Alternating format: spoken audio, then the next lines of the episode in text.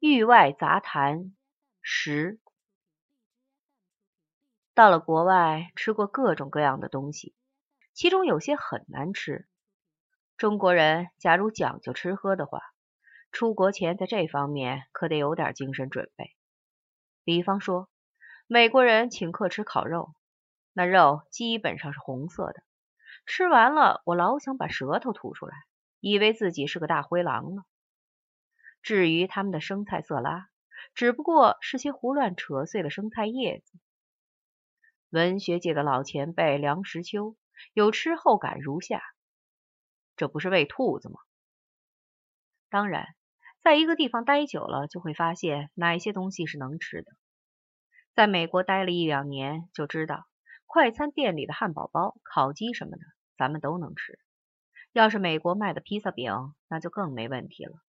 但是离开美国就要傻眼。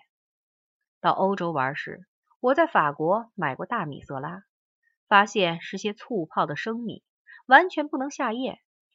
在意大利又买过披萨饼，发现有的太酸，有的太腥，虽然可以吃，味道完全不对。最主要的是，披萨顶上那些好吃的融化的奶酪全没了，只剩下番茄酱，还多了一种小咸鱼。后来我们去吃中国饭，在剑桥镇外一个中国饭馆买过一份炒饭，那些饭真是掷地有声。后来我给我哥哥写信，说到了那些饭，认为可以装进猎枪去打野鸭子。那种饭馆里招牌虽然是中文，里外却找不到一个中国人。这种事儿不算新鲜，我在美国住的地方不远处有一家饭馆叫竹园。老是换主，有一阵子业主是泰国人、缅甸人掌勺，牌子还是住院，但是炒菜不放油，只放水。在美国，我知道这种地方绝不进去。当然，要说我在欧洲会饿死，当然是不对的。后来我买了些论斤卖的烤肉，用啤酒往下送，成天醉醺醺的。等到从欧洲回到美国时，已经瘦了不少。嘴角还老是火辣辣的，看来是缺少维生素。咱们中国人到什么地方去，背包里几包方便面都必不可少。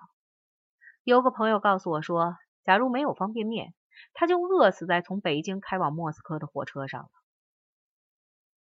据我所知，孔夫子要是现在出国，一定会饿死。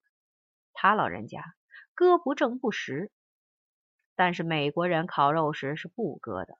要搁在桌上搁，而那些餐刀轻飘飘的，用他们想搁正不大可能。他老人家吃饭要有好酱佐餐。我待的地方有个叫北京楼的中国菜馆，卖北京烤鸭。你知道人家用什么酱抹烤鸭吗？草莓酱。他们还用春卷蘸苹果酱吃。就是这种莫名其妙的吃法，老外们还说好吃死了。孔夫子他老人家想要出国，假如不带厨子的话，一定要学会吃 ketchup，这是美国人所能做出的最好的酱了。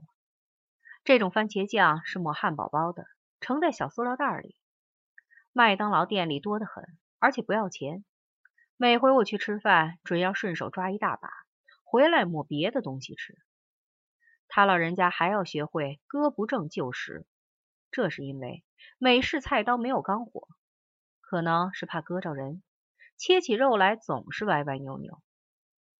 假如咱们中国人不是要求一定把食物切得很碎、弄得很熟，并且味道调得很正的话，那就哪儿都能去了。除此之外，还能长得肥头大耳、虎背熊腰。当然，到了那种鸡翅膀比大白菜便宜的地方，谁身上都会长点肉。我在那边也有九十公斤。但是这还差得远。马路上总有些黑哥们，无论春夏秋冬，只穿小背心儿，在那里表演肌肉。见了他们，你最好相信那是些爱好体育的好人，不然就只好绕道走了。假如你以为这种生肉生菜只适于年轻人，并非敬老之道，那就错了。我邻居有个老头子，是画广告牌的，胡子漆黑漆黑。穿着瘦腿裤子跑来跑去，见了漂亮姑娘还要献点小殷勤。后来他告诉我，他七十岁了。